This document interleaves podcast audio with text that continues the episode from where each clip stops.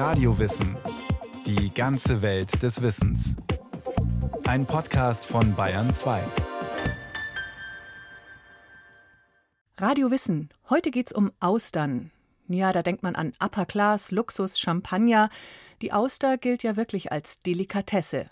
Aber sie ist auch ein sehr interessantes Lebewesen und seit Urzeiten Teil des Ökosystems Meer. Um Austern zu finden, muss man gar nicht so weit fahren. Austern werden auch in Europa gezüchtet.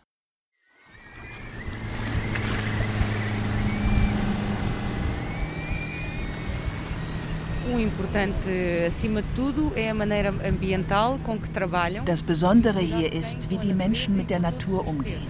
Mit den Pflanzen, mit den Tieren, auch die Art, wie sie zum Beispiel Austern fischen. Und diese Initiativen werden nicht von der Politik vorgegeben, sondern kommen von den Einwohnern selbst.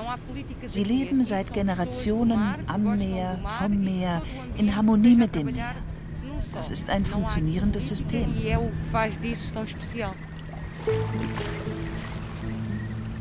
Diana Nunes sitzt in einem kleinen Motorboot und zeigt auf die Marschlandschaft der Ria Formosa an der portugiesischen Algarve. Dieses Feuchtgebiet ist Heimat von Flamingos, Eisvögeln, Chamäleons, Seepferdchen und Austern. Die Pädagogin leitet Naturführungen durch die zerklüftete Küstenlandschaft. Am Steuer des Bootes ist Nuno Gomes. Er ist Austernzüchter. Er lenkt das Boot auf eine mit kleinen schwarzen Bojen abgesteckte Fläche zu. Das Wasser ist hier nur etwa einen Meter tief. Am Sandboden befindet sich eine seiner Austernbänke. Etwa ein Dutzend schwarze Säcke aus Fischnetzmaterial liegen am Boden, gefüllt mit nur drei Millimeter großen Austern. Austernbabys. A vida da ostra começa em 6 milímetros no dia 1 die Auster hat etwa 6 mm, wenn wir sie ins Austernnetz geben. In den nächsten beiden Jahren wachsen die Austern dann zu der Größe heran, mit der sie verkauft werden. 15 Prozent der Austern verenden allerdings. Im Frühling werden sie von einem Virus angegriffen, im Sommer von einem Parasiten. Immer wenn die Wassertemperatur einen Sprung nach oben macht, wird es gefährlich. Das war schon immer so und leider kann man nichts dagegen tun.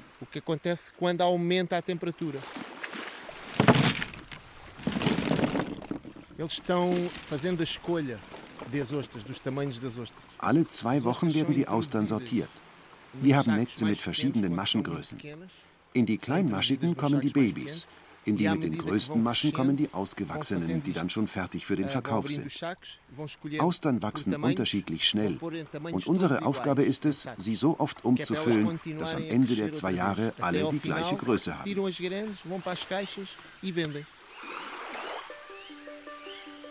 In der Ria Formosa mit ihren meandernden Wasserwegen, vorgelagerten Sandinseln sowie dem extremen Gezeitenwechsel finden Austern beste Lebensbedingungen.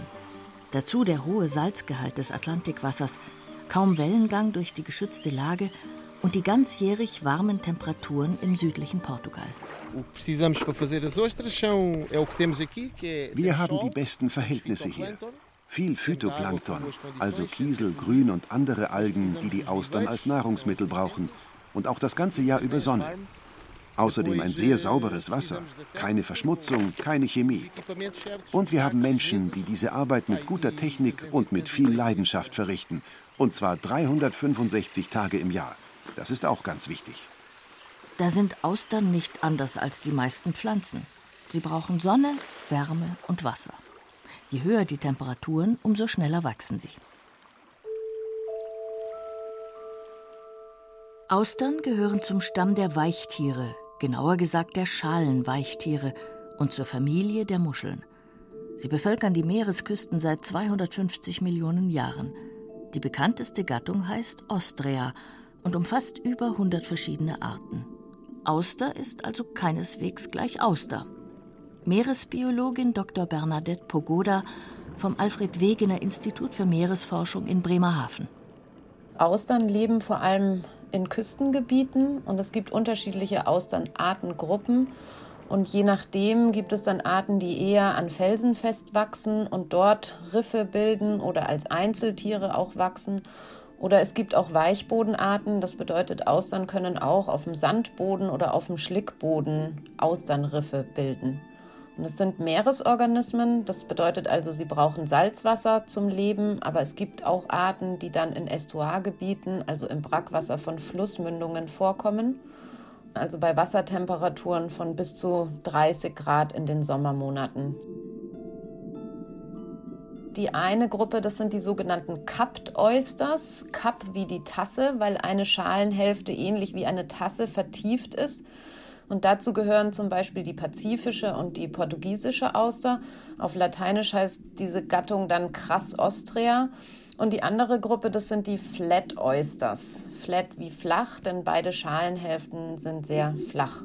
Und diese Gattung heißt Ostrea und zu ihr gehört auch unsere heimische Austernart, die europäische Auster. Die Austernexpertin leitet ein Projekt, bei dem in der Nordsee Austern wieder angesiedelt werden sollen.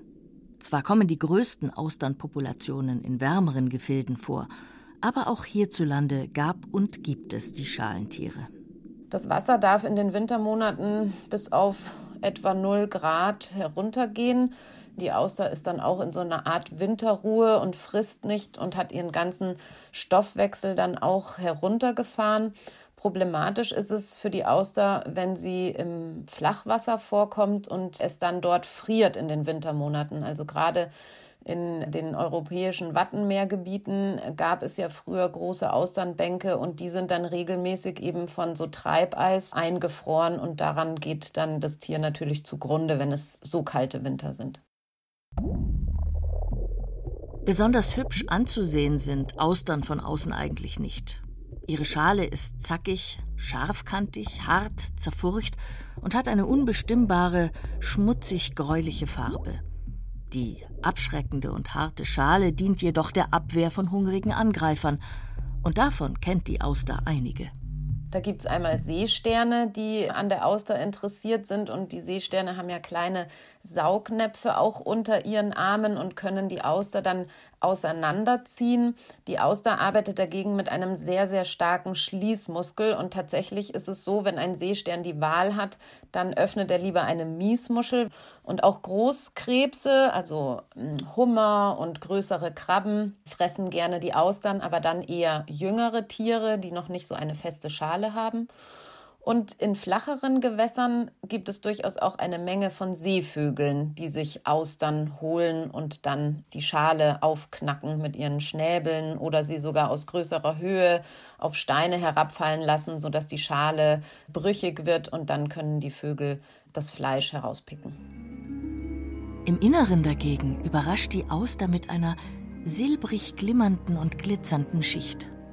Als Perlmutt bezeichnet man die innere Schalenschicht und die wird eigentlich aus Calciumcarbonat aufgebaut und hat dann noch Einlagerungen verschiedener organischer Stoffe und davon hängt dann eben auch ab, welchen Farbton oder welchen Schimmer dieses Perlmutt hat, je nachdem, um welche Jahreszeit, welche Nahrung im Wasser ist. Und so entstehen dann diese charakteristisch glänzenden Perlmuttschimmer. Und im Prinzip ist es einfach die innere Schalenschicht. Eingebettet in diese funkelnde Perlmuttschicht lebt der Weichkörper. Er ist mit einer dünnen Haut ummantelt, deren Rand wie ein eingerissener Stoff aussieht und eine existenzielle Funktion hat. Der Sensor dieses Mantels betätigt den Schließmuskel. Bei Erschütterungen schließt der Sensor die Schalenhälften im Bruchteil von Sekunden. Überhaupt hat eine Auster ausschließlich lebensnotwendige Organe. Der Weichkörper einer Auster besteht wie bei allen Muscheln eigentlich aus Kiemen, aus dem Mantelgewebe und einem Eingeweidesack. Und der Mantel bedeckt eben Kiemen, Fortpflanzungsorgane, das Herz und die Verdauungsorgane. Das größte Organ der Auster ist der Schließmuskel, der bis zu 40 Prozent der Gesamtmasse ausmacht. Wenn man so will, verspeist der Gourmet also einen Schließmuskel mit Herz, Fortpflanzungs- und Verdauungsorganen sowie Kiemen.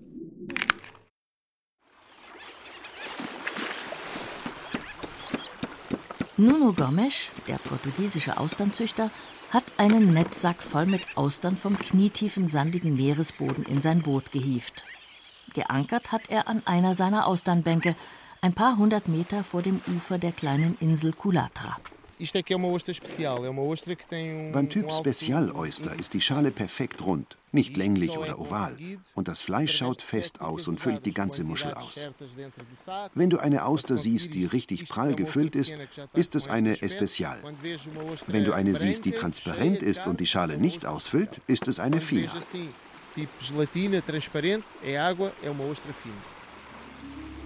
Austernkenner schätzen besonders, wenn vom Perlmutt möglichst wenig zu sehen ist. Mit einem speziellen kleinen und sehr scharfen Messer sticht Gomes an eine bestimmte Stelle zwischen den Schalen. Mit einer routinierten Drehbewegung öffnet er eine nach der anderen, um ihre Gesundheit und Qualität zu kontrollieren und um sie zu probieren. Wenn ich eine Auster aufmache und sehe, dass sie perfekt geformt ist, geht mir das Herz auf. Die kräftige Farbe der Auster, die runde Form, das ist der Lohn für die harte Arbeit des Züchters. Er muss ja alle 15 Tage zu seinen Austernbänken raus, die Netze umdrehen, die Muscheln umsortieren, alles Handarbeit. Und dann bleibt nur noch eines zu tun: Kosten. Charakteristisch für unsere Austern, sie sind sehr salzig.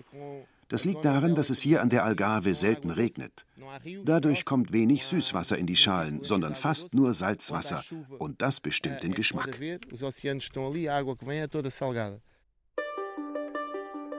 Ob Austern für den Menschen genießbar sind, hängt einerseits von der Wasserqualität ab, andererseits von der Jahreszeit. In Europa gilt die R-Regel, also in Monaten mit einem R, September bis April, ist die beste Zeit für Austernfeinschmecker.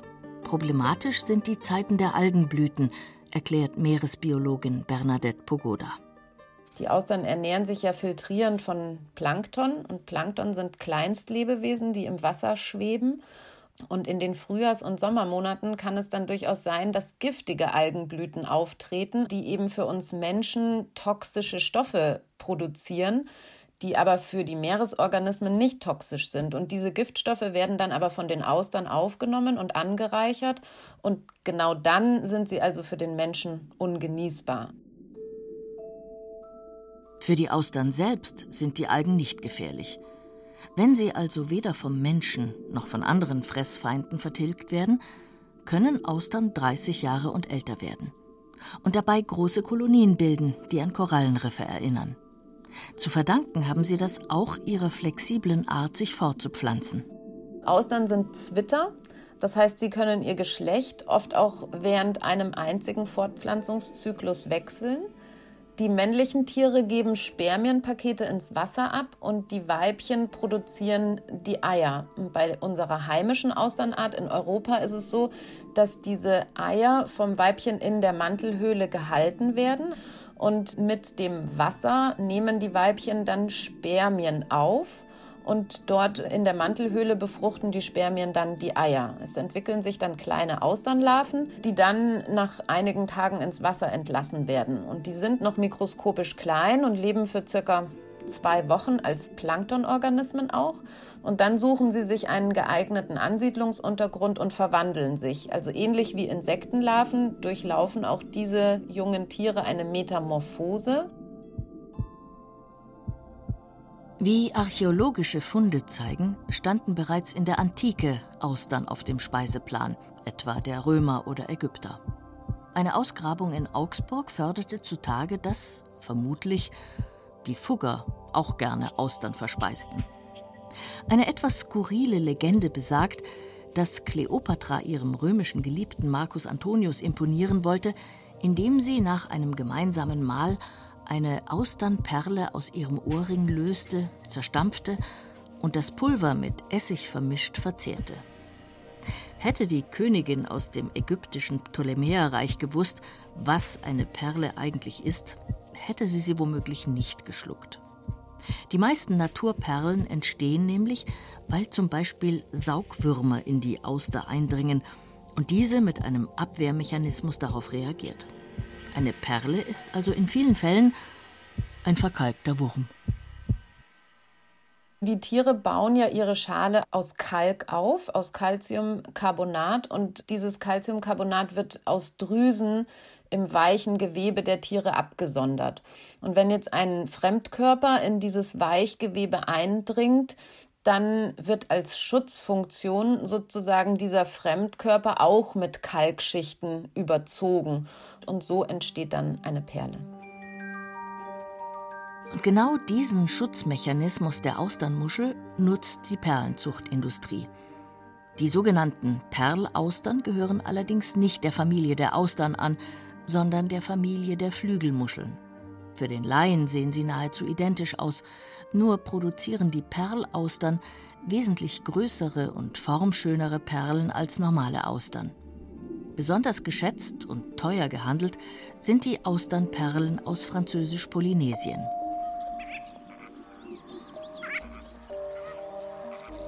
Eine Perlenfarm auf der Insel Tahiti. Henri Thorat arbeitet hier seit vielen Jahren. Sein Job ist es, möglichst wertvolle Perlen zu produzieren. Hier in der Südsee haben sich die Perlenzüchter auf schwarze Perlen spezialisiert. Henri Thorat sitzt an einem Werktisch, auf dem wie in einem Krankenhaus Operationsbesteck liegt. Zunächst betäubt er eine junge Auster, die ihm eine Kollegin aus dem Meerwasser geholt hatte, mit einer Narkosespritze. Dann führt er die Operation durch. Alors pour la greffe, on va für die Veredelung brauche ich ein kleines rundes Stück Perlmutt einer Spenderauster. Das entnehme ich mit so einer Zahnarztzange. Ich suche mir dabei eine Stelle aus, wo mir die Farbe des Perlmutts besonders gefällt. Ich mag die sehr dunklen Töne, denn diese Farbe wird dann auch die Perle haben. Dieses Stückchen Perlmutt verpflanze ich in die junge Auster mit ein bisschen Gewebe als Schutz, und zwar in ihre Keimdrüse. On peut greffer une vingtaine de nacres juste sur une partie de la nacre. Die nächsten ein bis zwei Jahre verbringen die Perlaustern in abgesteckten Meeresbecken, wo sie sich an Holzstangen klammern. Alle paar Wochen holen die Arbeiter sie aus dem Wasser, reinigen und befreien sie von Tang und Algen. Erst wenn die Auster genug Zeit hatte, um den eingesetzten Kern herum einen kalkhaltigen Mantel zu bilden, also die Perle, werden die Muscheln geerntet. Gesunde Austern kommen nicht nur Perlenliebhabern und Feinschmeckern zugute, sondern vor allem dem Ökosystem Meer.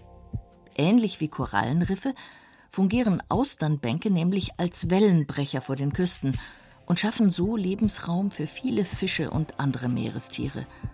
Und sie gehören zu den Reinigungskräften der Ozeane, für Meeresbiologin Bernadette Pogoda werden Austern aus ökologischer Sicht oft unterschätzt. Unsere heimische Austernart kann bis zu etwa 240 Liter pro Tag filtrieren. Das entspricht ungefähr einer Badewanne.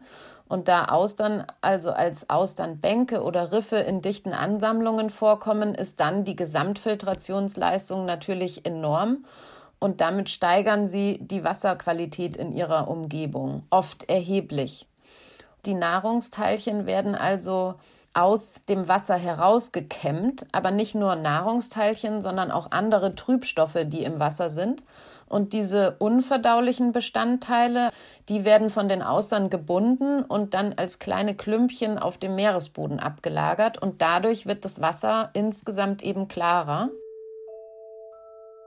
Zum Beispiel kann also mehr Licht dann ins Wasser eindringen, wenn das Wasser klarer ist, sodass also Meeresalgen, die ja wie unsere Landpflanzen Sauerstoff produzieren, dann besser wachsen können und diesen Sauerstoff dann auch im Meerwasser an ihre Umgebung abgeben und somit ist das Gesamtökosystem einfach gesünder.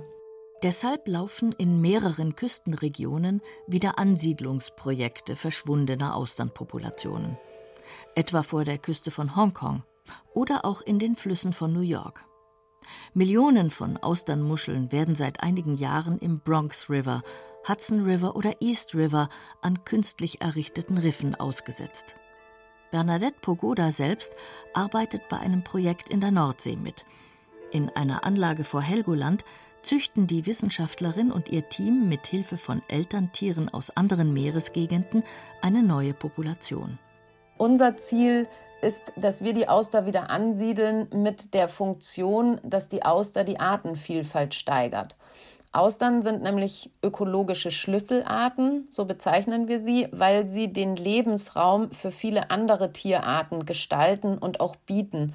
Und damit erhöhen sie die Biodiversität, also die Artenvielfalt. Austern bilden ja diese dicke Kalkschale und Austern wachsen oft aufeinander. Sie bilden also Aggregationen und später dann sogar Austernriffe. Und diese dreidimensionalen Riffe bieten eben vielen anderen Lebewesen einen Schutzraum, ein Versteck oder sessilen, also festsitzenden Arten dann sogar einen Siedlungsuntergrund.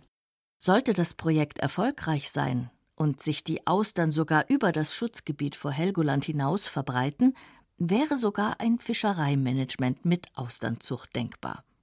Dann könnten auch hierzulande Austerngourmets einheimische Austern genießen.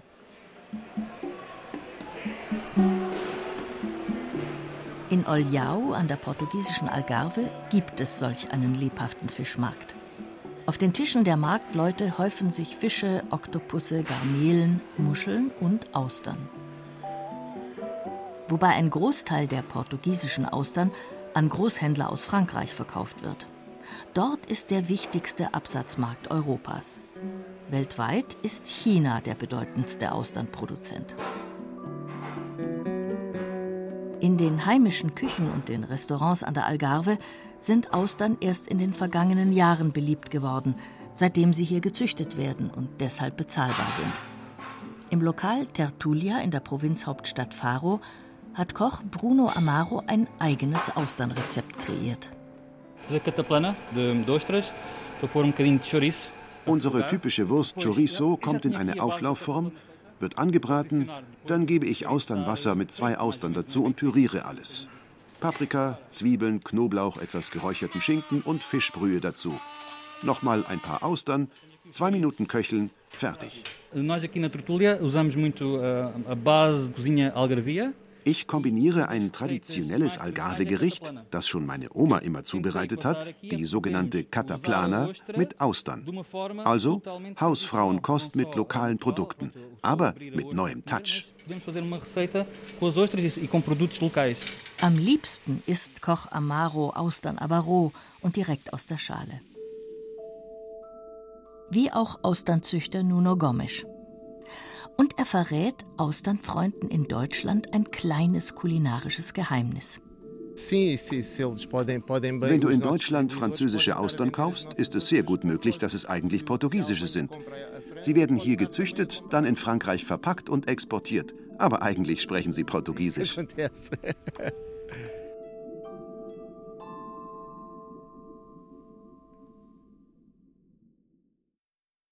Das war Radio Wissen ein Podcast von Bayern 2. Autor dieser Folge Bernd-Uwe Gutknecht. Es sprachen Irina Wanker, Hemmer Michel und Peter Veit. Regie führte Eva Demmelhuber. Technik Adele Kurzil. Redaktion Bernhard Kastner. Wenn Sie keine Folge mehr verpassen wollen, abonnieren Sie Radio Wissen unter bayern2.de slash podcast und überall, wo es Podcasts gibt.